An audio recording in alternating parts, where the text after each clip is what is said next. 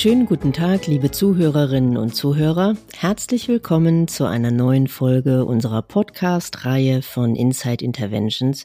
Heute mit Dr. Maren Kentgens, die nicht nur Geschäftsführerin von Inside Interventions ist, sondern auch eine gefragte Expertin für Gesundheit im Unternehmenskontext. Wir möchten uns heute unterhalten über das Thema Resilienz, aber zunächst einmal ganz herzlich willkommen, Frau Dr. Kentgens. Ja, herzlich willkommen, liebe Frau Busch und liebe Zuhörer. Resilienz, das ist ein Wort, was man durchaus öfter auch in den Medien äh, wahrnimmt. Ähm, was heißt das eigentlich? Ja, wörtlich übersetzt heißt es Widerstandsfähigkeit, ähm, beziehungsweise wenn man so einen Wortursprung nimmt, dann ist es die Widerstandsfähigkeit äh, im Deutschen. Das ist tatsächlich in der äh, Psychologie, sage ich einfach mal, also in dem, wie wir es jetzt hier anwenden und wie man es auch äh, in den letzten Jahren immer mehr liest, ähm, noch nicht so ganz lange im Gebrauch, sondern ursprünglich ist es ein Begriff, der aus der Physik stammt, nämlich ein Widerstand, äh, wenn ein äh, Objekt leitet, ein Leitkörper zum Beispiel, und es nicht weitergeht von der Spannung her, weil ein Widerstand zwischengeschaltet ist, da hat man ursprünglich immer von Resilienz gesprochen. Und so vor, ja, doch 50, 60, 70 Jahren inzwischen ist es dann so langsam in die in andere Sphären mit reingedrungen, die Resilienz, nämlich die Anfänge äh, gehen in die Nachkriegszeit zurück. Ähm, da gab es schon die ersten Resilienzforschung im Zwischenmenschlichen und so richtig aktuell ist es aber erst die letzten fünf Jahre, dass es in der Psychologie angekommen ist und man sich fragt, ja, wie kann denn ein Mensch widerstandsfähig sein? Wie kann er widerstandsfähig sein gegen Belastungen, die auf ihn einprasseln? Wie kann er mit äh, besonderen Herausforderungen oder sogar auch Traumata umgehen? Da ging es nämlich in der Nachkriegsforschung drum. Mhm. Ähm, wieso sind da Menschen gesünder als andere? Was macht die aus, die mit solchen Belastungen besser umgehen können? Und so ist der Begriff Resilienz inzwischen gerade in der ganzen, ganzen Komplex Burnout und Belastung ein wichtiges Thema geworden. Ist Resilienz angeboren oder kann man so etwas lernen? Man kann das lernen. Ähm, es gibt äh, verschiedene Ursprünge. Das eine ist tatsächlich, dass es was Angeborenes gibt. Also der Mensch kommt mit einem unterschiedlichen großen Paket an Resilienz auf die Welt. Aber das Gute ist, äh, es lässt sich lernen und vor allem, äh, das, die noch bessere Nachricht vielleicht für den einen oder anderen, der in einer Krise gesteckt hat schon oder in der Krise steckt und sich fragt, wo ist meine Widerstandsfähigkeit? Am meisten lernt man durch Krisen an Widerstandsfähigkeit. Also sprich, wenn ich Herausforderungen meinem Leben gemeistert habe äh, und daraus ziehe und gesehen habe, wie habe ich sie gemeistert, das ist die größte Lernquelle für die eigene Widerstandsfähigkeit. Und was macht ja auch Mut, dass man sozusagen über jede Belastung, die einem im Leben so begegnet oder über jedes Tal, durch das man so durch muss, wieder ein Stückchen Resilienz gewonnen hat. Mhm. Also es ist zunächst einmal hm, Zufall oder Glück, ob jemand mit mehr oder weniger Resilienz geboren wird. Habe ich das richtig verstanden? Ja, da ist man noch tatsächlich sehr am Forschen. Es gibt ähm, in, in Mainz ein noch recht junges Institut, eine Universität der Resilienzforschung, die sich da mit wirklich vielen, vielen großen, breiten Studien sehr intensiv beschäftigen. Ähm, wovon man ausgeht, ist, dass so ein Faktor, der die Resilienz auch ausmacht, es gibt, man spricht von sieben Faktoren, die die Resilienz äh, ausmachen. Das ist so ein bisschen jetzt nochmal, wenn ich mehr ins Detail gehe, genau. Und da gibt es einzelne, die tatsächlich in den ersten Forschungsergebnissen, die es in der Resilienzforschung dort jetzt in dem neuen Institut auch wirklich gibt, dass manche davon etwas mehr im Gepäck sein können schon als andere, nämlich zum Beispiel ist die Beziehungsfähigkeit eine so eine Säule. Bin ich in der Lage, mhm. mich auf andere Menschen einzulassen?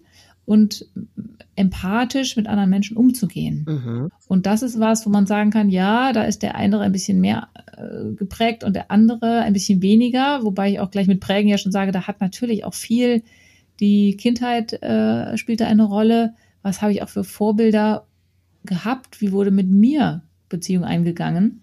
Mhm. Ähm, das stärkt und das prägt natürlich auch damit, wie bin ich dann später in der Lage, Beziehungen einzugehen. Beziehung meint jetzt nicht Partnerschaft, sondern was man zum Beispiel schon in den, in den Nachkriegsforschungen zur Resilienz rausgefunden hat, ist, dass Menschen, die, äh, es gibt Emmy Werner, das ist so ein bisschen die Mutter der Resilienz in der Psychologie, die hat nicht nur in Nachkriegsforschung, sondern auch äh, in der Zeit danach Kinder auf Hawaii untersucht und hat geguckt, gerade in Slums und armen Vierteln, armen Zusammenhängen, die von Gewalt geprägt sind, die von ähm, Drogen und von Kriminalität geprägt sind. Wieso gibt es Kinder, die darin bleiben und die Geschichte ihrer Eltern fortsetzen? Und wieso gibt es andere, die sich daraus entwickelt haben und ein stabiles, solides Familienleben entwickeln konnten oder sogar ein eigenes, eine eigene Arbeit nachgehen, mit der sie auf ganz legalem Weg Geld verdienen und nicht in die Drogenszene abgerutscht sind oder oder? Und da ist ein wichtiger Faktor, ob die jemand hatten, der, das muss gar nicht Eltern sein ähm, oder gar nicht die enge Familie sein, jemand, der mit ihnen eine Beziehung in der Lage war einzugehen. Das kann ein Pastor sein, das kann ein Onkel sein, das kann ein entfernter Freund sein, der sich ihnen als verlässliche Größe gezeigt hat, mit dem sie in schwierigen Herausforderungen, auf denen sie bauen können. Mhm. Der sozusagen als solide, verlässliche Person, Mensch da war und zu dem dann der Betroffene, in dem Fall das Kind oder heutzutage jetzt jemand in einer Belastungssituation, eine Beziehung aufbauen kann. Mhm. Es ist aber nicht die einzige Säule, ich sagte ja sieben. Genau. nur tatsächlich eine sehr wichtige und auch vor allem eine von denen, wo man von einer sehr frühen Prägung ausgeht. Ähm, eine weitere ist der Optimismus. Wie bin ich drauf gestrickt sozusagen? Bin ich eher ein optimistischer Mensch oder eher einer, der immer das Negative und immer das Haar in der Suppe sieht? Das ist eine weitere Säule. Eine weitere, auch sehr äh, herausfordernde ist die Akzeptanz. Bin ich in der Lage, Dinge, die nicht so laufen, wie ich sie möchte oder mit Dingen, die im Leben mir begegnen, mit denen ich vielleicht hadere, aus diesem Hadern eine akzeptierende Haltung zu machen. Zu sagen, mhm. ich akzeptiere das, wie das ist. Das ist jetzt so. Wenn ich es dann in der Akzeptanz annehmen kann, ich kann es trotzdem blöd finden, aber ich muss es annehmen, als so ist es jetzt, kann ich damit viel, viel, viel besser umgehen. Oder ähm, ich, das ist eine Säule, die man sehr, sehr gut lernen kann. Ich äh, gucke eher lösungsorientiert an die Dinge als problemfokussiert. Das kann man wunderbar lernen, dass ich sage, wie kann ich jetzt hier aus einem Problem eine Lösung machen? Wie kann ich eine Lösung finden? Ähm, wie kann ich tatsächlich da einen, einen konstruktiven Umgang mit der Situation gewinnen? Genauso wie auch, ähm, wenn es darum geht, die Opferrolle zu verlassen, selber handlungsfähig zu werden. Das ist auch eine weitere wichtige Säule. Das heißt, ich fühle mich nicht als Opfer einer Situation der Belastung des blöden Arbeitgebers oder der stressigen Familiensituation, sondern ich sage erstens, welche Lösungen bieten sich, was kann ich machen, was ich ändern will. Zweitens, was kann ich nicht ändern, das akzeptiere ich. Und drittens, aus der Opferrolle raus, ich kann handeln. Wo kann ich handeln? Wo ist mein Spielraum, den ich umsetzen kann?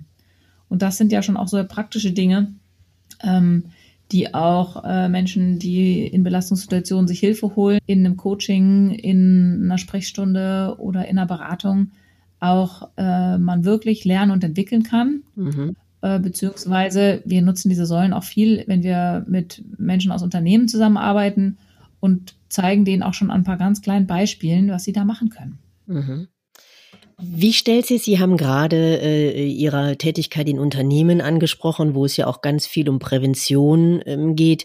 Aber äh, das ist vielleicht gerade ganz spannend. Wie stellt sich denn in, in einem Unternehmen, ähm, das da, wenn es dort Menschen gibt, äh, die dort arbeiten, wovon einige mit einer guten Resilienz ausgestattet sind und andere nicht? Was, was erkennen Sie da? Also erstmal finden wir selber es hochspannend, dass es jahrelang in Unternehmen ganz viel um Burnout ging als Problemfeld und die letzten Jahre mehr und mehr statt Burnout wie zu Themen der Resilienz angefragt sind. Das finde ich schon eine positive Entwicklung, die per se schon resilient ist weil Burnout guckt sehr auf das Negative und auf die Kranken. Ähm, wenn ich jetzt nach der Resilienz gucke, dann gucke ich ja, was machen die Gesunden und was machen die, die nicht erkranken über Belastungen?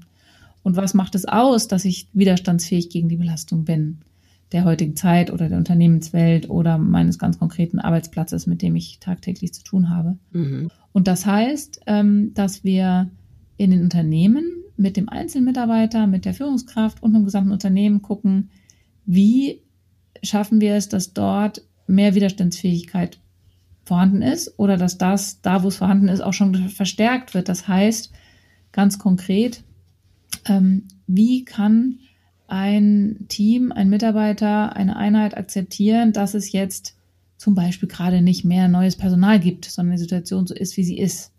Und dann damit einen guten lösungsorientierten Weg zu suchen, wie finden wir Lösungen, mit dem umzugehen, was dort ist mhm. ist viel, viel gesünder und halt auch dann natürlich nicht nur für den Arbeitgeber, sondern ja auch für den Einzelnen ein viel zufriedenstellendes Ergebnis, wenn ich über die Belastung, die da tagtäglich auch auf mich einprasselt, nicht nicht krank werde, sondern sagen kann, ich nehme das an, ich stelle mich den Herausforderungen, ich gucke, wo habe ich meinen eigenen Handlungsspielraum und sehe mich nicht als Opfer eines Systems. Und dann kann ich direkt handeln und was tun und was machen. Mhm. Bieten Sie dann in Unternehmen beispielsweise auch Workshops dazu an oder äh, Seminare? Also arbeiten Sie da auch aktiv ja, mit ja. den Mitarbeitern? Genau. Das geht von Vorträgen, wo wir darüber erstmal nur aufklären und erzählen, wo der eine oder andere sich was mit rausnehmen kann und meistens ja auch tut, bis zu wirklich ganz konkreten Workshops mit, wo wir einen ganzen Tag mit zwölf Menschen zusammen in einem Raum dazu arbeiten, wirklich an ganz konkreten Beispielen. Einzelne Teams, die als geschlossene Einheiten das für sich nutzen wollen oder ein Team, eine Einheit von zwölf Führungskräften, die quasi über verschiedene Teams jetzt sprechen und trotzdem gucken, wie kann ich auch als Führungskraft selber resilienter werden oder mir bewusst machen, wo ich widerstandsfähig bin, wo ich es vielleicht noch nicht so bin und was kann ich ändern und wie kann ich meinem Team und meinem einzelnen Mitarbeiter dazu verhelfen, dass er widerstandsfähiger wird. Da kann eine Führungskraft selber auch viel in die Hand nehmen. Mhm.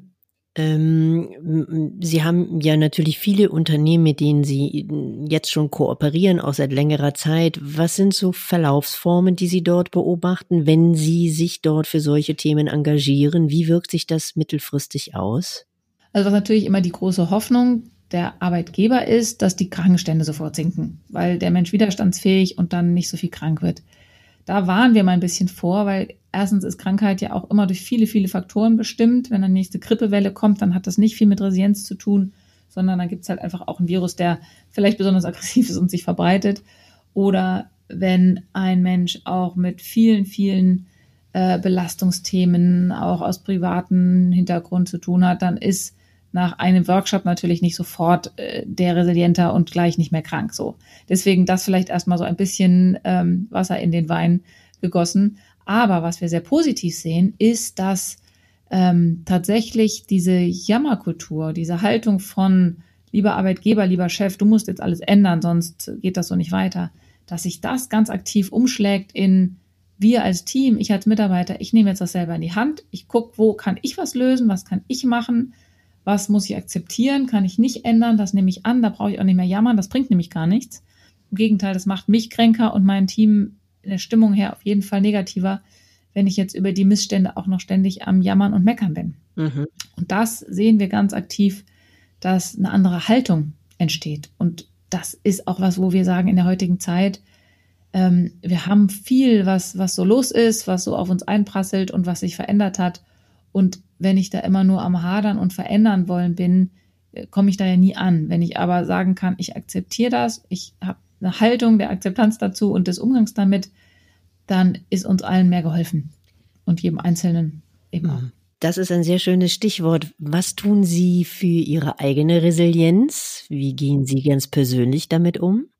Also tatsächlich habe ich auch, als ich die Säulen so das erste Mal kennenlernte, für mich gefragt, welche der Säulen ist bei mir stark und welche ist vielleicht eher etwas schwächer ausgeprägt. Und dann gab es ein paar, wo ich ganz schnell einen Hacken hintermachen konnte, ähm, ich habe Menschen, auf die ich mich verlassen kann. Ich habe eine Familie, auf die ich bauen kann. Ich habe gute Freunde, Freundinnen, die in Notzeiten, in Krisenzeiten für mich da sind, wo ich anrufen kann, wo ich Gehör finde. Also das ist irgendwie ein ganz äh, zentraler Punkt, wie ich auch schon sagte. Ähm, ich bin vom Typ her eher sehr optimistisch. Das hilft mir, dass ich da von, von der Prägung oder auch von zu Hause das eine oder andere mitbekommen habe, was mir in der Haltung hilft. Und dann gibt es Säulen, wo ich eben sage, ja, ähm, tatsächlich das, die, die Säule der Akzeptanz, wo ich so merke, ja, da erinnere ich mich immer wieder, wenn das mal mir nicht gut gelingt, wenn ich sage, also diesen Konflikt oder diese Auseinandersetzung jetzt mit zum Beispiel meinem Vorgesetzten, die finde ich schwierig oder da würde ich gern gegen angehen oder das würde ich gern lösen und dann so im, im ähm, ich habe neigt manchmal ein bisschen so dann so, so verbissen zu sagen, das müssen wir jetzt aber lösen und dann zu sagen, nee, manches löst sich nicht, zu akzeptieren, da ist der andere anders. Ich kann den nicht ändern und ich kann den Konflikt nicht lösen, also akzeptiere ich ihn und gucke, was ist mein Handlungsspielraum darin, wo ich was ändern kann und mich dann mit mir wohlfühle und mir ins Spiel gucken kann und sagen kann, das ist meine Haltung, so gehe ich da rein, Punkt, mehr nicht.